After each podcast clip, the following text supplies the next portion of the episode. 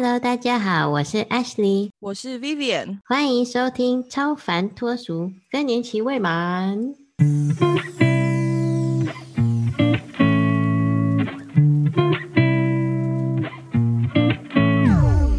而、我们今天要讲什么？对啊，我们自己在那边 啊算了，我先闲聊一下。好呀，还好，虽然昨天我没有约成嘛，啊，对，结果昨天那个奶堵着实在是太难受了，我就嗯有点小发烧哦，我我有看到你发了一个照片，啊。那个其实是大前天，其实我常照片都是在手机很久了，然后心血来潮哪一天觉得发一发呗。哦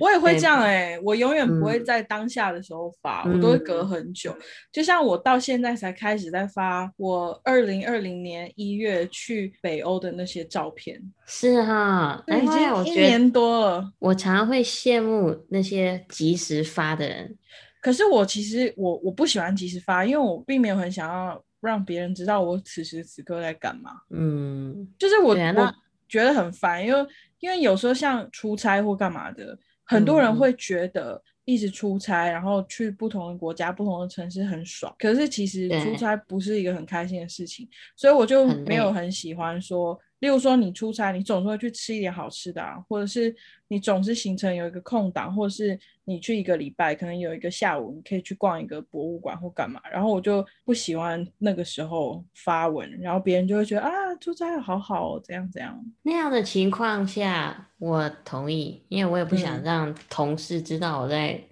啊，哈被哈有闲话嘛。但是那个 Z 世代的小朋友，他们很快诶，所以我现在就在想要怎么剪接嘛，然后我就用嗯 iMovie，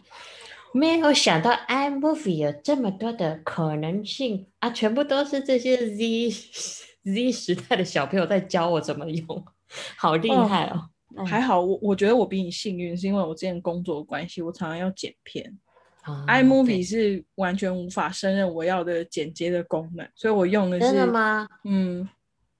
你用的是 Final Cut Pro，对，而且这个故事真的很荒唐，就是我因为工作，你也知道我之前工作的关系，所以它的及时性又比较高，所以我嗯常常真的是我早上或是甚至到下午拍的东西，我晚上就要剪出来。我记得之前呢，我的电脑就是有点老旧，因为我不是很舍得换电脑。然后呢，我就要剪一个片，结果我不知道为什么那个我的 iMovie 那些死活就是导不进档案，就是我录的那个档案不知道是太大还是格式问题，它就是死活就是不肯进我电脑里面。后来我就直接崩溃，我在在三十分钟我就要交那个片了，我 Oh 只能就是当下立刻刷卡买了那个 Final Cut Pro。然后花花十五分钟下载那个 Final Cut Pro，因为它实在嗯太、嗯太档案太大。然后呢，开启以后真的是十五分钟之内学会基础的那个线性剪辑，然后就出那个片，超可怕的。啊我真的这个压力使人成长。真的真的，我完全同意。我我此我希望我此生不要再经历这种事情。不过应该不会啊，现在小朋友听到这应该会觉得蛮夸张的。什么下载一个东西要十五分钟？哦，我们 Final Cut Pro 超级巨大，好吗？那是好几大 GB 的东西。嗯，But anyway，我我最后一次用 Final Cut Pro 也是当我的电脑不是最新的时候呢，我就受不了他了。edit 几分钟，他都一直跟我说：“哎，excuse me，你的内存不够，没办法。”嗯，所以我整个就卡在那里，然后我也是狠下心，因为我当时 是做了一个 video 给我老公生日，然后他生日 快到了嘛，所以我就赶快去那个商店，立马买了一个好四 TB 的那个。然后才终于做完了，只有七分钟的，这就是压力使人成长，你知道吗？那真的不顾一切。真的，而且我受不了的是，居然七分钟我就需要那么多的容量去做。但是呢，我觉得我们现在讲的这一切，听在现在新时代小孩耳中，一定会觉得我们很老，就想说，天哪，电脑内存不够，这是几世纪才出现的问题。哎，对啊，我都不知道现在小朋友的烦恼是什么，就是当他们在用这些电脑，那我就可能我们最大的烦恼是内存不够，内存不够，然后可能我只是要 register，就像我那天要 register PayPal 吧，但是我。最后一次用 PayPal 是好久十，可能有十年了吧，嗯哼，所以我重新在德国要弄一个 PayPal，我就开始很紧张，是这样子弄没错吗？哎，他要做一个 deposit 给我，那 deposit 会有 code，怎么给我 code 啊？好神奇哦！然后终于成功的时候，我就开始给别人钱了嘛。然后人家因为就是买二手的东西，它是一个德国 app，嗯然后他们就会说用 PayPal 这样子的话，那个就不用用那个 app 去抽取费用。哼，嗯，然后我说好，没问题，我已经申请了，我可以。然后结果他又说，哎，不好意思，你把我选择为 service good，所以他得付手续费，请把我视为 family and friend。哦，对，基本概念都没有。我然后我这个真的是要吃一次亏才会知道哎、因为我有一次，我有一嗯次也是有一个、呃美国的朋友家里有小朋友，呃，嗯我忘了是生日还是满月还是怎么样，然后我就想说要你知道就是阿姨们就是包个红包干嘛的，嗯嗯，结果呢，我就跟我朋友说，哎，我能怎么给你呢？然后呢，他就说，那你要不要 PayPal 转给我？我想说，哦，好。结果我也是在 PayPal 上面转给他，可是我完全就不疑有他，我就转了，按照他的程序说怎么样转到哪一个账户，然后我就转了。结果我朋友嗯就跟我说，你是不是没有把我设 Family？他也被抽了钱，然后我就说，哦，那我现在怎么办？他就说没超没办尴。尬。我觉得特别尴尬，是因为当下我买了三样东西，然后我三个人都是这样子的方式去转钱的，然后只有一个人跟我回馈说：“哎，你那个五十五 cent，请请给我，因为你设定为 not friend and family。”然后其他两个就说：“收到了。还是我觉得他们可能也怕说会不会有税的问题，就是如果他真的跟你要求说，嗯、把他设 family，可能会不会有人会检举他们来干嘛？就是因为他们有 profit 嘛，”嗯，但是好像他们应该没有 profit。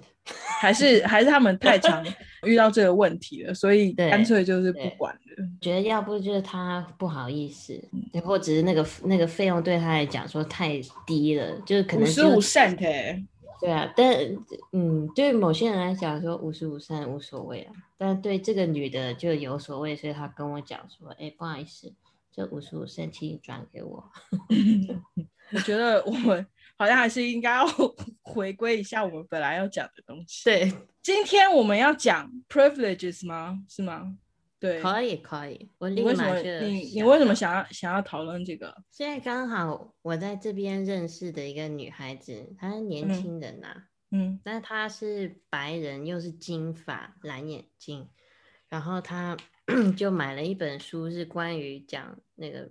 racism、feminist、sexism all of this stuff。嗯然后她后面有个 checklist，就是看你的 privilege chart。然后我就跟他一起做了，就发现，哎，真的有些事情可能理所当然，但你会忘记这是你的 privilege。嗯就是我会，我有时间烦恼一些，我该上哪一所学校，我该怎么样，这是一个 privilege 啊。就是如果你你是一个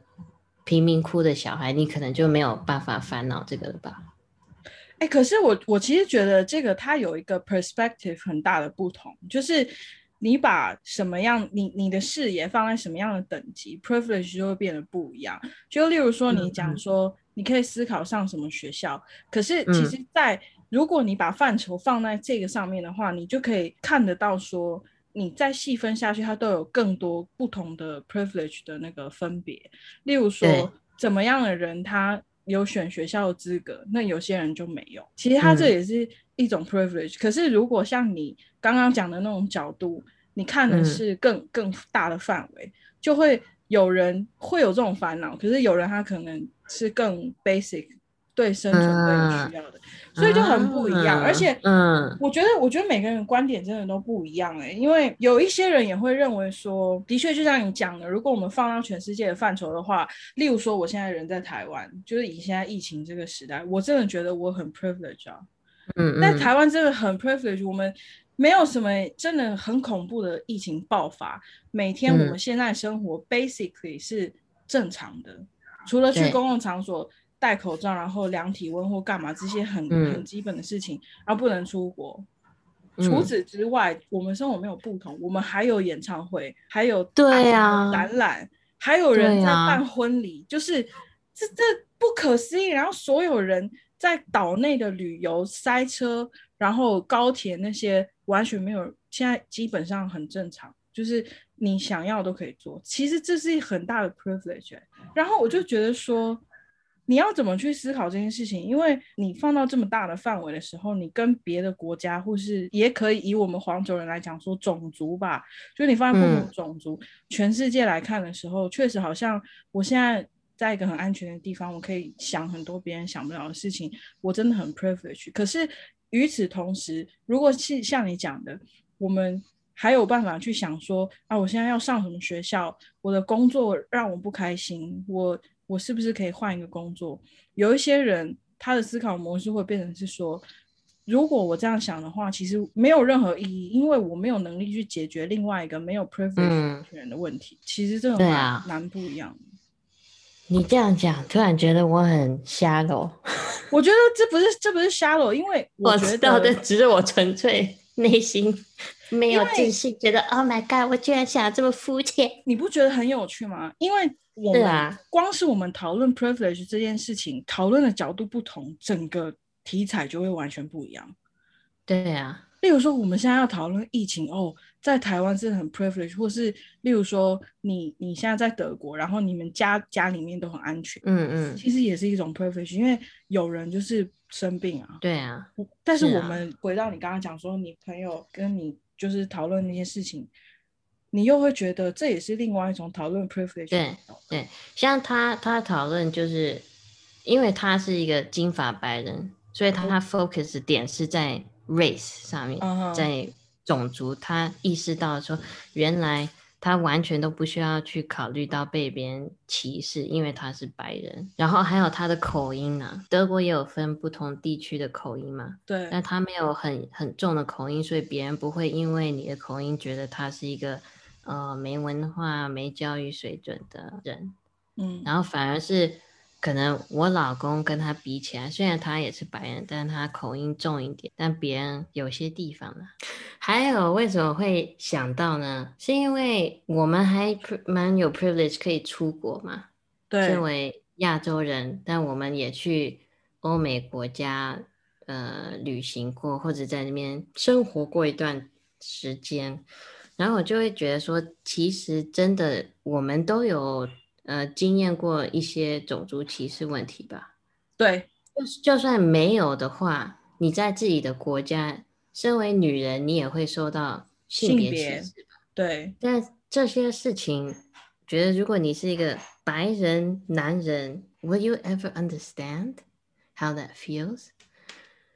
可能很难类比吧。我觉得每一个人成长的过程或多或少都会吧，都会经历到一点嗯，不愉嗯快，可能只是程度差别。有人当然是很高很高很高，还有一点是奶奶，就是你的婆婆，嗯她她呃给我发 line，然后我打算二零二一年我要正视她，我要 face her because 嗯 I am a changed woman。我觉得我觉得我们要补一点 context 在这里，哦就是我的 你是谁，外婆，我是谁？你的奶奶，你的祖母是，就是是一个是一个老人，生活在台北市的一个老人。然后呢，他其实是一个个性可以很可爱的老人，可是他偏偏要拒绝当一个愉快的人，不知道为什么。他常常做很多事情会让我们很疑惑，就是如果你换一个角度想，你不是会比较快乐吗？但不知道为什么他就不具备这个能力，然后呢，就是 自己不想进化，嗯，他不想要，他很奇怪，他很回避，就是家庭和乐或是阖家愉快的那种那种东西，然后就会把大家搞得很 miserable。但基于我们爱他，我们会就陪他一起 miserable。然后 每一次家庭聚会的时候，就是每个人都要做好心理准备，然后希望今天是一个 happy ending。就举例来讲，此时此刻，今天 二月二十一号周日，我们就是很多人都有回去那个外婆家，然后我们就陪他一起打麻将，就让他赢一些钱，然后愉快的结束今天。但但是呢，就在此时此刻，就是我们已经打到北风北要结束了。他明明就有赢钱，但是他突然之间就站起来就说：“哦，打完了，那那我要去做饭了。”然后我们又集体崩溃了。他已经八十几岁，我们就是完全拒绝他煮饭的一个人。然后他偏偏就是每次都要在家庭聚会的时候，又要站起来说：“那我要去煮饭了。”就好像他就是一个小媳妇，就是到现在还在对家庭。可是我们并不希望他这样，我们希望他快乐的，就是跟我们一起共度家庭的周日。对。这就是 context，我们要补一点 context，让大家才会明白我们为什么要举他的例子。哦，对，这样才才不会显得我特别邪恶，是吗？Continue，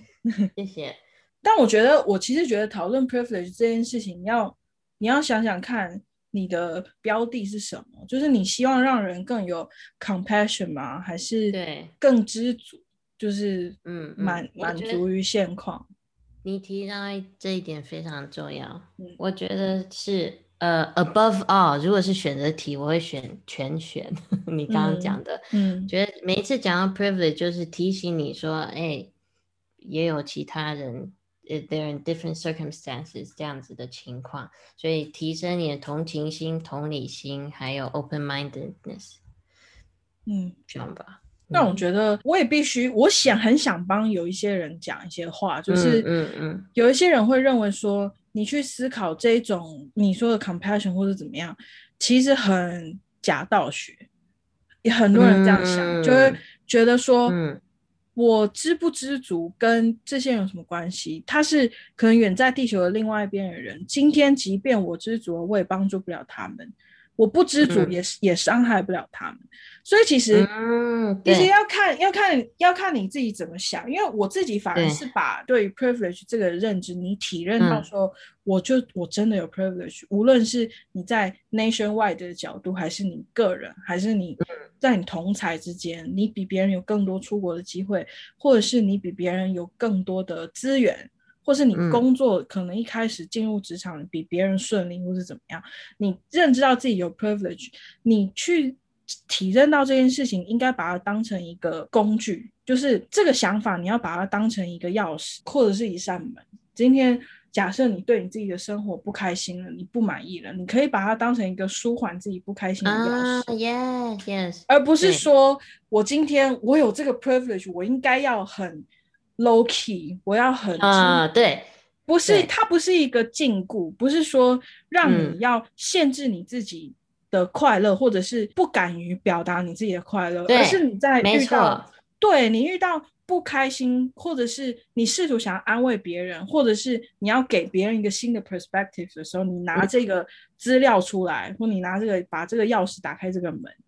你让这个东西变成一个工具。你认知到自己有 privilege，然后你很快乐，给自己很多的信心，并且告诉自己说：“我值得这样的 privilege。”你你要对得起这个 privilege，去激励自己往前走，然后让自己开心的面对不开心的事情。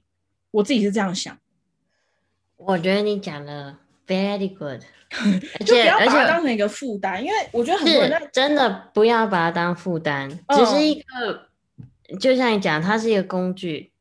它是一个 reminder，就这样。嗯，因为很多人真的会把这件事情拿来当成一个枷锁，就是，嗯，对。尤其是当你手指着别人的时候，嗯，你就会觉得说，你就是一个拥有很多特权的人，你凭什么这样子，或是你凭什么那样子？对，或者是你今天可能你在人生上面犯了一些错误。然后他们就会拿这个来强加在你身上，加上一个锁链，说：“你看看你自己比别人好的出身，你比别人好的境遇，你为什么会犯这样的错误？或者是你为什么会做这样的决定？可是每一个人的路都不一样啊。你怎么知道他在做决定的当下，他面对的是什么？对啊，就是说你讲的没错。就你刚开始就讲我们 privilege，当你的视角不同，你看待 privilege 这件事情就会不同，所以真的没有办法去讲说，哎，你的观点或者是他的观点不同，或者你做的就是对，你做的就是错，或者我应该，因为我太多 privilege，我就不应该怎么样怎样怎样。对，但是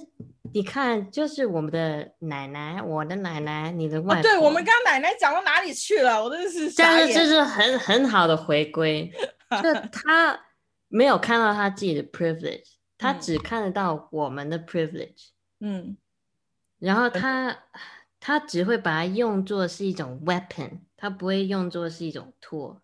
嗯，而且他就是非常标准的把 privilege 加诸在别人身上，作为一个对枷锁、一个禁锢的一个例子。对，所以就是年轻人，你们知道吗？我们在讲的这件事情，你周围一定有这样子的长辈。对，就例如说，他很爱把他的自身的经验套用在你身上，而且这很吊诡，因为他活到八十几岁，你能说他错吗？他用他自己那一套，好好的活到了八十几岁，他再怎么样都比你对。无论你你认为有多么的荒谬，在他们心里面会有这样子的心理暗示说。我活到八十几岁了，我用我的方法，我就是这么做、A B C D，我活到了今天。你怎么能说我 A B C D 是错的呢？对难道你有活得比我久吗？你都还没到八十岁，你怎么知道你可以活得比我一样久？对对呀、而且嗯他，呃，我觉得在他这种年纪，他其实真的个性是蛮好的啦，就他的 core。他有嗯好学心，然后也想要给别人东西，他想要有自身价值吧。对所以我，觉得他这几个出发点都是好的。一定是好的、啊。嗯，但是就是在他的生活环境还有什么的原因，他看待 privilege 这件事情，让他我觉得他内心有很多不平衡，所以他不愿意去听我们这一代人的声音，他只会去听新闻，嗯，或者是那些他们就常常会有那种转发转发的文对章，对对，可是我觉得他少了我们这一代，或者是更 Z 世代这些人的优点，就是他会去判别真假，对，他会自己去思考。我们父母亲那一代也有这个问题，就是如果有新新闻出来的话，对他可能不会去想说新闻会告诉我假新闻。嗯，其实这可以理解啊，因为我们在接收资讯的时候，第一时间并不会预设它是假的，对对这其实是一个受教育的过程，就是我们的教育，你要走到一个程度的时候，你才会有体认到说你要 critical thinking，就是、嗯。就是那叫什么我不知道批判批判性思考啊，批判性思考，对。其实嗯。你真的是要到一个程度的时候，你才能体验这件事情，然后把这件事情落实在你日常得知的资讯上。嗯，因为嗯说真的，我们没有理由怀疑新闻是假的，我们没有嗯。理由怀疑看到一个资讯，或是今天我的好友跟我分享一个资讯，你不要说是好友，也有可能医生也会讲错啊，对，或者是不同派别的医生，他们对一个理论还没有具体的共识的时候，一定会有人讲的跟别人是有冲突的。可是你并不会认为他他讲的是错的，嗯嗯所以我我其实很能同理他们的心情。那其实这就是我很想要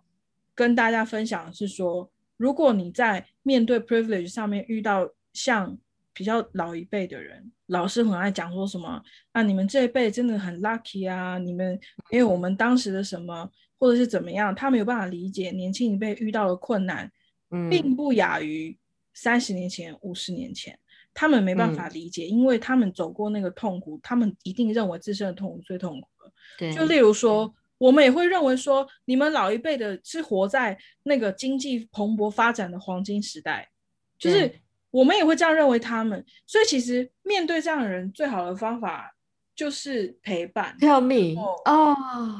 就真的是就真的是陪伴，而且还有同理心真的掌。我跟你讲，嗯你真的要极大化你的同理嗯心。例如说，像我们刚刚讲的，我们完全可以理解为什么他们不会去怀疑新闻的真假，嗯，这就是嗯同理心的一种过程。包括说我完全可以同理他为什么会认为他比我们还要苦，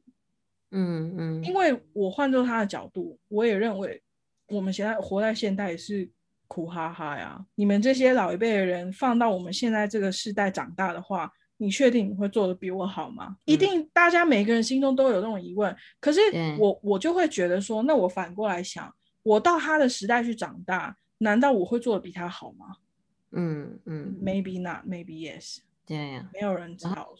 你讲的 very good，Oh my 所以我就会觉得，我就会觉得感动。嗯，我真的这几年想法改变很多，因为以前我常看家里面因为一些这些对待关系的冲突，或者是嗯。我外婆用她，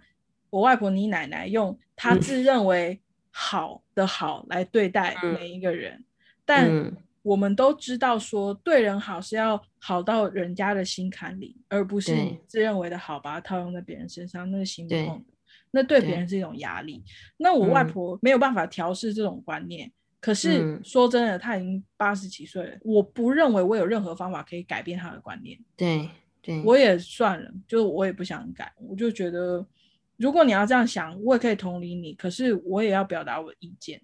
所以对有时候我也会跟他聊天诶、我就会跟他讲说，你不觉得这样子怎么样怎么样很不好吗？就像之前有一次我外婆身体不舒服住院，然后我去陪她住院嘛，就是大家有轮流，我换嗯换我的时候，我就趁那个那些机会就跟他讲一些，因为他他其实就是因一些他自己的小习惯导致的一些病痛。对并不是说什么什么突发的疾病或干嘛，就是一些例如说他不爱喝水，然后就有尿道炎或干嘛，就是类似这些事情。嗯嗯对，然后发炎就引起肺炎，反正我就会借由这些机会，然后反正他也在住院，他哪里去不了，他也跑不了，就他坐在那，我坐在这，我就跟他聊天，就我就嗯开始跟他讲说，你看你就是就是尿道发炎，身体发炎以后还引起肺炎，你知道肺炎死的很不好吗？我们嗯活到这么老了，人死要善终，肺炎不是一个好死法，所以我是劝你不要 肺炎死掉。就我会用这种很嬉笑的方式，嗯嗯就有点不正经，可是我就会讲给他听，我说这真的不好，什么要改，然后我就再告诉他说，你知道你为什么得肺炎吗？因为你都爬上爬下在擦那个纱窗，然后所有打扫的灰尘都吸到你的肺里面，反正我也不知道是真的假的，我就讲给他听。我就陪他聊天，然后呢，我就跟他讲说，你看看你如果不要管你的小孩们，我们的嗯爸妈们，嗯如果不要管他们，你日子轻松多少？你也不用管他们，那个纱窗脏又不是又不是你的纱窗，对啊脏脏在他们家里面，你干嘛要去管？你干嘛去给他们弄那些，搞到你自己得肺炎？懂，我是在那边跟他瞎哈拉，你知道吗？是的，可是就发生了一个奇迹，就是隔了一阵子以后呢，上一辈就是第二代的家人也会去探望他嘛，他又会嗯在那边要想要讲一些什么他自认为关心的话，然后在那边嗯嗯讲。结果呢，他是晚上呢，又是我去陪住院，他就偷偷问我说：“我今天那样讲是不是又管太多了？然后我是不是 好可爱哦是不是不该这样讲？我是不是又又又跟以前一样？”我说：“对，你这就是管太多。你看，你就造成了你自己的不快乐，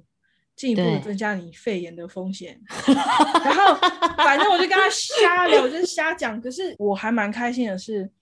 他现在遇到这些，他要讲话或什么，他会突然有一个意识，想说，对嗯还是我想太多了，还是还是我其实没有必要这样。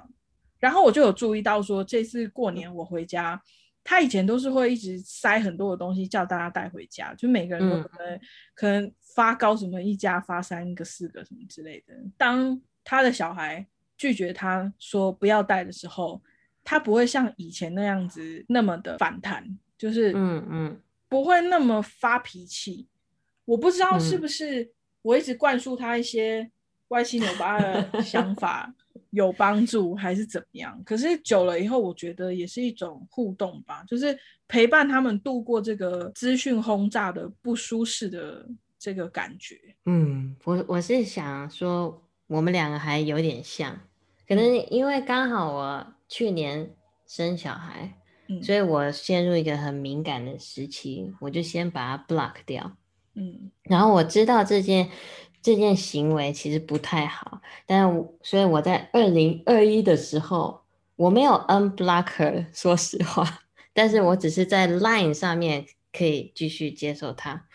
讲话，他可以发信息过来。然后我就想说，哦，I'm a better person，我应该可以 handle 他，因为毕竟我我的想法跟你一样，我觉得最需要就是陪伴，起码让他知道说我有在听。对啊我，不要，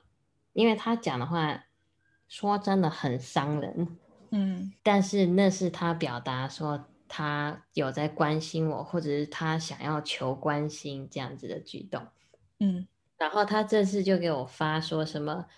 他就讲你妹妹啊，因为你妹嗯妹也生孩子嘛，就对，说哦，你跟他哦都长大了呀，都是妈妈了，很懂事啊，哒哒哒哒哒。他每次都会先这样子讲一下，然后你不给他回应，他就再来给你攻击。他就说你都不知道当时我那个年代多么辛苦，多么怎样，然后我都没有没有奶粉钱，没有包尿布的东西，哒哒哒，我都很想一头撞死自己，什么就这样结束了。嗯。这是是 last last message，然后就哦，我就回他说，真的是我们这个年代哦，有很多方便啊，有尿布啊，有奶粉，要什么有什么，但是这种照顾孩子的心情跟辛苦，我觉得是一样的，因为我也常想一头撞死自己，然后我就这样 回他，然后他就没有回复了。可是我我觉得我想跟他讲说，哎、我有认同感呢，我懂你。就像妈妈都会想听到说带小孩真的很辛苦，对呀、那种感觉。我我觉得是哎、其实很多时候他只是想要别人认同他，就是嗯看见他的 miserable，、不是他的付出，是他的 miserable。对，其实大家都看到他的 miserable，但是因为我们看得到都是他自己造成的。对，而且你想想看他这些东西他不能跟他的小孩讲，因为他小孩是当事人，你知道吗？对，所以他跟你讲会觉得好像可以，对，而其实他原本他总是想要以说教的方式，所以嗯这就是为什么我当初 block 掉他，因为是他每一次有什么事情，他都说：“哎、小梅，你不可以这样子，不能这嗯样，不能让小孩这样子啊，不要这样，不要这样。”各种各种不要，但是我们现在科技发达，资讯发达，我们都知道说什么东西是真的 OK，什么东西不 OK 嘛，有科学根据嘛。但是他还活在那个他的世界，就是有胎神这件事情，你知道吗？我完全所以呢，我就 block 掉他，因为说说不过，但我也不想要像我我妈妈就叫我像那个叔叔那样，你就回一个贴图说摘是知道，这样就好了。说我你不想要你不想要给他那种认同，然后让他对得寸进尺，就是对，不想让他再更进一步，就是侵占你的领域。我完全可以理解。对，对啊但是其实就是刚刚讲的啊，啊他都活到八十几岁，养大了四个小孩，你你爸妈都年纪那么大了，好像他也没有错啊。所以呢，其实他在我身生 生活中造成一小小一点压力，然后我就跟我这边的朋友分享。那这边的朋友他是德国人，他一听到就说：“我知道，他肯定就是因为他从呃年轻到现在生活很苦困，所以他见不得你好。”然后说：“Yes，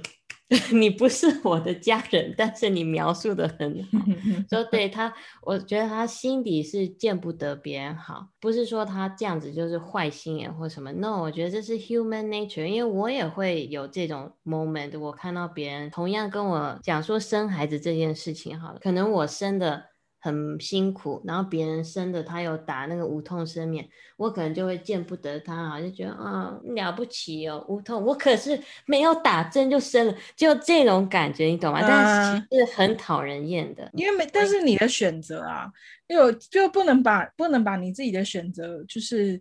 套用在别人身上，然后对说对呀对 I'm I'm a better person than you，就是对，对这样有点 I know it's 可 no no。对。可是就像你讲的是 human nature，不过呢，我只能想说，难道说他他以前也是被这样子对待吗？不懂。可能吧，这就是人家讲的媳妇熬成婆啊。就是 终于熬到变成婆婆以后，是 换我了，我终于是婆婆了。哎、我就我跟你讲，我很能懂同理这种心态，因为我记得我印象很深刻，就是我国小第一次二年级的第一天，然后呢，下课还是放学的时候呢，跑去那个不是都会有那种学校里面的那个 playground 福利社吗？哦不是，playground，OK，跑去那个溜滑梯的最上面，站在那边想说，我终于不是全校最小的了。哎，你，我觉得你很特别。我印象好深刻的那一天，我就是我第一天当二年级，然后到那边，他想说，我终于、终于、终于不是全校最小的人。我我觉得你很特别哦，因为我好像是到六年级才有这样的心境，讲说我终于是六年级了。我的，我印象很深刻，那一天那种那种满足感跟那种快乐，然后那种优越感，我能想象在你的你的电影，就是你的人生电影，在那个 moment 应该是一个循环镜，就是对，就是一种一直在这样咻咻，然后还要放那种弦乐器，那个那个叫什么交响乐，在哒哒哒哒哒哒，this moment。抬头挺胸，然后觉得自己很高大，这样站在溜滑梯的上面，其实也不过就是一个大人的高度这样。对，然后如果如果这是一部喜剧的话，镜头拉远，旁边站着一个老师在看，这小孩子怎么？对对对，好笑。可是你看，我二年级的时候就会有这种感觉，就是这是 human nature，哦，真的是 human nature。我跟你讲，而且你以为真的是只有亚洲吗？没有哎，我有一个。加拿大朋友，他就跟我讲她婆婆对待她的事情，我也觉得哦，我觉得婆媳关系我们要另开一集，真的，因为我我马上就要有婆婆了，嗯，然后对，那我觉得这蛮有趣，而且你看我们这样，我们是不是不能讲我们家的事情啊？因为指涉性太强了。不会啦，你就像你讲的，哪一天他们那个生气了，就代表我们火了嘛。对对对对，我们家有这种，OK，就是哪一天突然接到电话说你为什么要把我们家事情讲讲给大家听，连你都听到，那我的节目肯定火爆了。那个时候我就说，哎，要我帮你签个名吗？对，我马上，嗯，可以可以可以，我觉得我们婆媳要另开一集讲。可以可以，So this is our topic of privilege。我天哪！绕了好大一圈，嗯，但是我觉得我们都没有离离主题，本来就因为 privilege 就是这样啊。你有没有你有没有自我认知 privilege？跟如果别人没有认知到他其实很 privilege 的时候怎么办？对呀，而且其实我觉得很多人跟人之间的那种，像我们刚刚讲的见不得别人好，都是一半是没有认知自己的 privilege 在哪里，没有给自己支持。一半就是没有认知到别人怎么看待他的 privilege。嗯，我觉得有一部分还有是因为你认为你做的那些选择，或者是发生在你身上的事情是不由得你的，对，所以你才会有那种不不平衡的感觉吧。其实我很想分享一下这种观念，因为我自己啊，我自己是怎么排解这种焦虑，就是嗯，对于做选择的焦虑感。还有所谓的我没有选择的这种焦虑感，我自己是一个很坚定的命定论者。我觉得人生呢都会往一个方向走，不要说别人帮你写剧本或是怎么样，或是你的结果怎么样被确定，不是这种，而是无论你怎么做当下的那个选择，结果都是一样的，只是你选择的那一条路会决定你走得快还是走得慢，走得远还是走得近。但是最后的结果会绕回到一样，就例如说，我今天要不要换这个工作这件事情，并不会真正影响到我最后退休的那个工作是什么，而是我换了几个工作，走过多辛苦的路，到达那个退休的工作。嗯，要怎么理解呢？就是举例举这个换工作来讲好了，我最后人生认定的那个工作，一定是朝着我的理想。嗯嗯，除非我的理想有大幅度的改变，不然它不会偏离太远。可能不同的行业别，但是可能我想要的目标跟成就感是一样的。嗯，因为我的嗯个性就已经是这样，我就是已经养成这个个性，除非出嗯现什么重大的变故或者是重大的事情导致于这个转变，不然我嗯最后不会偏离这个目标或者是这个终点太远。只是我中间每一次在决定我要不要离开个这个工作，或是别人给我一个新的 offer，我要不要换的时候，它只是决定于我走多少崎岖的路，到达我最后的那个目标。嗯我一直以来都这样子相信，所以我从来不去想说，如果当初怎么样，我现在怎么样，我从来不思考这个问题，因为我做的选择，我知道我会往对的方向去，只是我走快还走慢。走得慢，我就是嗯对我自己的选择负责，因为确实是我自己选的。可是这个选择我不需要后悔，我也不需要害怕，因为并不是说我选了别的，我就不会到达一样的结果。嗯嗯，这是我自己的一个 belief，所以我在做人生选择的时候，我不会压力那么大，觉得我做了一个决定就万劫不复，以及当我做错决定的时候，我不会一蹶不振，我只会觉得啊，我可能就是跌一跤，但是站起来，我还是会走到那个地方，这是我自己的想法，嗯可以跟大家分享。嗯，你果然是站在滑梯上的那个小孩子，我我终于是二年级了，真的，哎，这那个，你说这是什么论？命定论。可是命命定论是一个有一点比较宗教的概念，philosophy 吗？对，它算是、嗯它它的嗯有一点它的概念比较像是说，呃，人的生命像是被 program 的，你会嗯经历，嗯。它有不同的层面啦，就是你可以相信，例如说上帝决定了你的一切，然后所谓的就是一些基督徒，他们喜欢说我把选择交给上帝或者怎么样，其实也嗯。是某种程度是一种他们减低自己做选择压力，或者是让自己接受自己所做的选择所带来的后果的一种陪对。伴。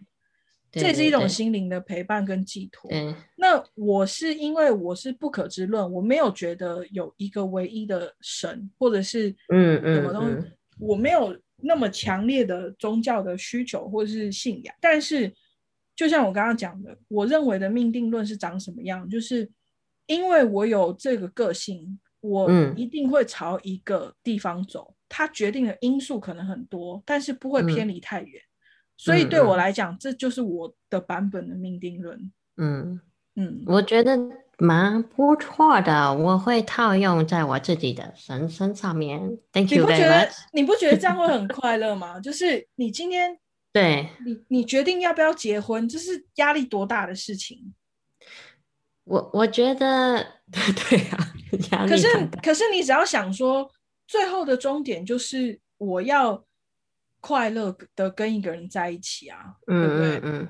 如果今天我决定嫁给这个人，或许他不会是最后陪伴的那个人，但又怎么样？嗯我一定会找到那个人啊！我确定的目标是，我会跟一个人组成家庭，只是他是谁，是我现在此时此刻要决定吗？也不是。嗯嗯我现在决定要嗯嫁给这个人，不代表他就是我最后会终老的那个人啊。对啊，像我跟我老公结婚的时候，我也是觉得，哎呦，大不了就是离婚呐、就是如果真啊的没有、没有 work out 的话，这就是我们这个时代的 privilege，嗯，可以选择离婚。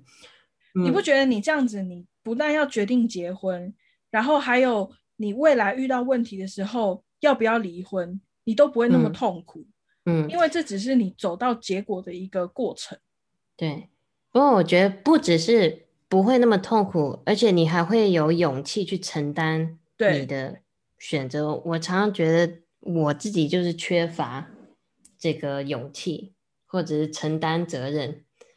常常会想要怪东怪西，就是因为比较容易啊，反正又不是我的错，又不是我选的，对啊，嗯，或者其实也也嗯可以啊，我觉得这样也没嗯有不好，因为嗯。人总是需要把一部分的责任放在一个你无法控制的东西上面，你人会比较好过。嗯，我就太常去想 what if，然后真的很痛苦。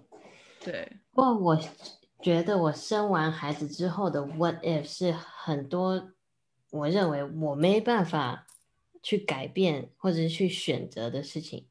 所以我就会很痛苦。但是我老公就会提醒我说，就是因为你没有办法去改变他呀，所以你就嗯不要去那样子一直去想，应该要去做 if you can't change it, try to change something that you can。对我，我觉得有一句话真的很重要，就是你不能用一样的方法，但期待明天有不一样的结果。就是嗯无论任何事情都是一样，你不能今天一再一再一再用一模一样的思考模式或者方法，但是你却期待着明天会有你开心或是不一样的结局。嗯嗯，我觉得这不可能啊，但很难跳脱哦。很难，这真的很难。是我的 program 吗？我觉得，我觉得不是哎、我觉得这跟个性可能有关系，还有教育，因为我嗯们真的就是有一点太亚洲人的教育，嗯就会有一点这样，就是会犹豫跟害怕失败。我觉得其实亚洲人嗯蛮害怕害失败怕失败，对、我嗯觉得是真的没办法承担失败的那种感觉。你看我们多重视考试，就觉得嗯只是一个考试考不好天崩地裂，对这个考试考不好你一辈子就毁了，真的是一辈子就毁了。对可，是你真的到了那一刻的时候，才发现，嗯，好像也没有啊。我觉得亚洲家里很容易灌输孩子，就是，哎，你不用做别的事情，你就是给我读书就好。，对对，你你喜欢画画，不要画画，就是那个没有用的、啊，你没办法吃饭的啦。那其实还蛮伤人的呢。然后我觉得一个健全的人的话，你必须要有这些兴趣爱好啊，并不嗯是说你你以后你就是吃这碗饭的，不是啊，你只是兴趣爱好，你需要有一个抒发的地方。对就让我想到，常常以前写那个毕业书书要写自己的资料嘛，那常嗯常说，哎、你的兴趣爱好什么？很多人都写睡觉吧。哦，好像是 然后那时候就觉得啊哈哈哈笑哈哈笑，但是其实你回想起来蛮可悲的哎，对啊。就是除了睡觉，你没有别的兴趣爱好吗？你不喜欢看漫画，不喜欢什么学吉他这些的吗？没有，我真的，我真的很希望很多亚洲的父母，如果有听到这个 podcast 的话，应该要想一下说，或许我们不是应该要告诉这些人说，你不应该在该念书的时候去搞这些兴趣，嗯，你应该嗯转换一个角度，是陪伴你的孩子。认识这嗯个兴趣，然后用健康的时间分配，嗯调嗯配出给这个兴趣的时间。你应该是陪他们一起把兴趣这件事情搞得很健康，不会占用到你读书的时间，但是这个孩子是快乐。嗯嗯，你应该是要把精力放在这上面，而不是极力的制止跟阻断他们去发展任何的课业以外的东西。我很希望我以后对我的小孩可以做到这样。我希望今天在 podcast 讲了这个话，我以后希望我小孩不要打脸我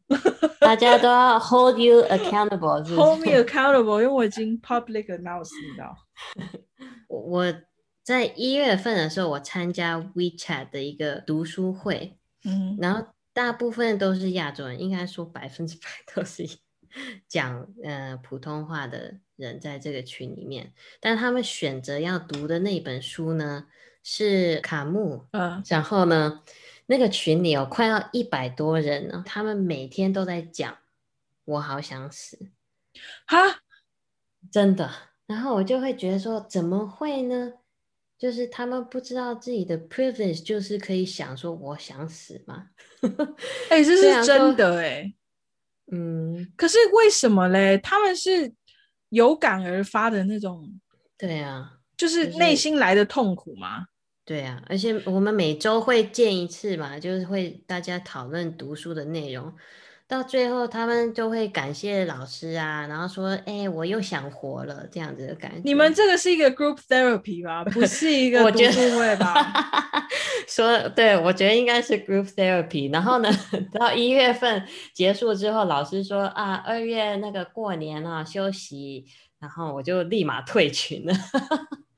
因为我觉得那个太负太负能量太强了，对我没有我我能力不够，没办法应付，每天都有人说我好想死，我好想死。哦，我跟你讲，身边想死的朋友，我们可以再做一集。这是一个很大的呃文化病吗？现在？我觉得也不一定是文化病，它其实有很多可以探讨的。就例如说，嗯当你身边的朋友一直都是这样子的时候，对你自己自身的影响是什么？对对对，而且不不只是朋友啊，有时候你家人也会啊。嗯，对，我可以提一个外话吗？嗯，我们题外话还少吗？这整集 不要这样子戳破我们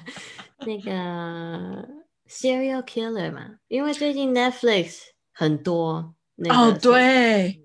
然后其实我一直很喜欢这个题材，我前一阵子也喜欢在 YouTube 上面看那种什么档案解密什么之类、嗯 X File 啊什么什么，都在讲 那些知名的 serial killer，我看到嗯晚上做噩梦哎、嗯，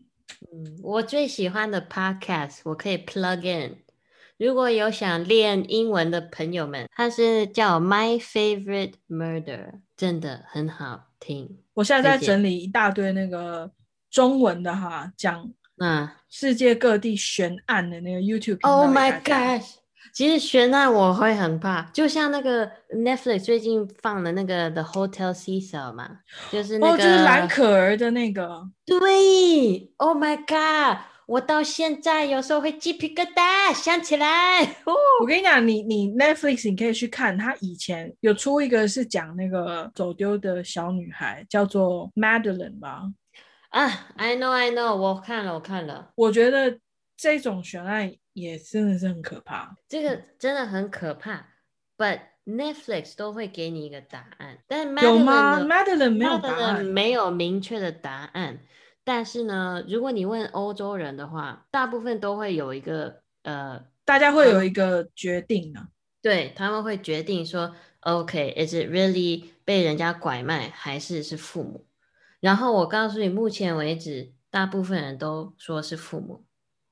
好像是我遇到的欧洲人，我都会问他说：“你觉得是什么？”他们就会说：“the parents。”但我要讲那个蓝可儿啦，啊，以后再跟大家补细节。我们现在先瞎聊，但因为我没有看啊，我不知道。嗯你可以，你可我以分享只。能说蓝可儿的话，他有讲到这个 hotel 本身的 history，Los Angeles 它要繁华的时候建出来的，但嗯是它那个地区本来就是一个比较乱的地区，所以它住进去的人都会有一些 iffy iffy。嗯，而且它不是全部是租给啊旅游就可以来租进来的，有一些是 permanent residence 的。嗯那那些 permanent residence 就是给比较有 drug 呃 addict 啊，有刚从 prison 出来的，比较社会边缘的人，就是那个 hotel manager 有讲他在任内的时候，一年有多少的死亡案件在他的 hotel 发生。但是呢，我觉得兰可儿的结论就是自杀。真的是自杀，对，虽然说你看那个他最有名的那个片段，就到他在怎么电梯变那个吗？对会爆红，就是这个片段公开，真的很奇怪，就他为什么要这样子？但是能，我可以告诉你说他，他不是电梯门不关吗？对，因为那电梯有一个按钮是开，就是 hold，它不是 close or open，它有一个按钮是 hold，你按了那个按钮，它就会 hold for two minutes。对，他是按了那个，对，因为它不是这样所有都按吗，嗯，所以他可能是想以为有人，以为有人在外面按，哎，有可能他对啊，因为他想要 close，但关不起来，所以他才往外看啊，然后让别人以为他是不是外面有人，但其实是他按的那个键。对对对，哎，这个是哦，这好恐怖。我觉得还有可能，呃，应该是他家里那边没有那么配合这个 documentary 吧，因为都没有访没有访问到他的家人或者是认识他的人嗯，都没有，所以可能会少掉那方面的 history。But they will tell you 说，其实父母他的父母亲到后面才跟警方说他有 bipolar，他的 mental health 不是很轻微的 mental health disease，所以呢，很有可能他就是因为他的 depression，他有想要的念头。我觉得以后我们再来开这个单元，嗯，可能要你的早上，我的下午来讲。我觉得 very good。杰万，你觉得好笑吗？